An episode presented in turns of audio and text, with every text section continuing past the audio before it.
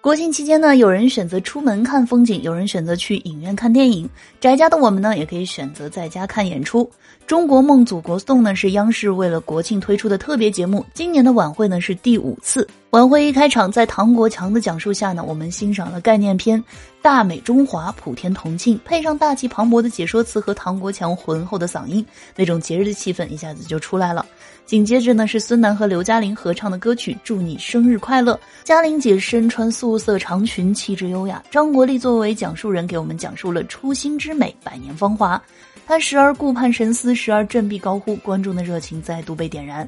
接着呢，陈坤、刘涛、金晨还有刘福阳联合唱了两首《再唱山歌给党听》和《母亲是中华》特别板块，致敬榜样的力量。四位时代先锋先后出场，寄予伟大的祖国。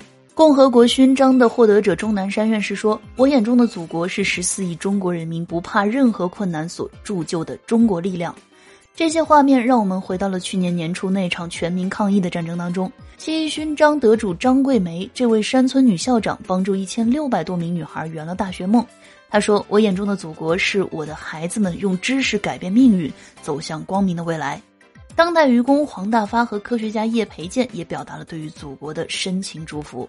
胡歌带来了微电影《英雄之美，寸土寸心》。在这则短片当中，胡歌一人分饰了五个角色，穿梭历史和不同身份的自己对话，以小见大的反映了百年中国的蜕变。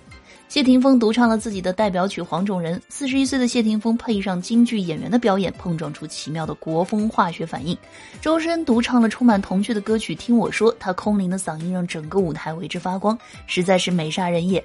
还有呢，很多其他的内容，小强妞就不一一介绍了。总之，今年的国庆晚会呢，可以说是干货满满，有精彩的歌舞表演，有动情的演讲，还有微电影的表演，以及振奋人心的英雄事迹。真心希望大家呢，不要错过央视带来的这份饕餮盛宴。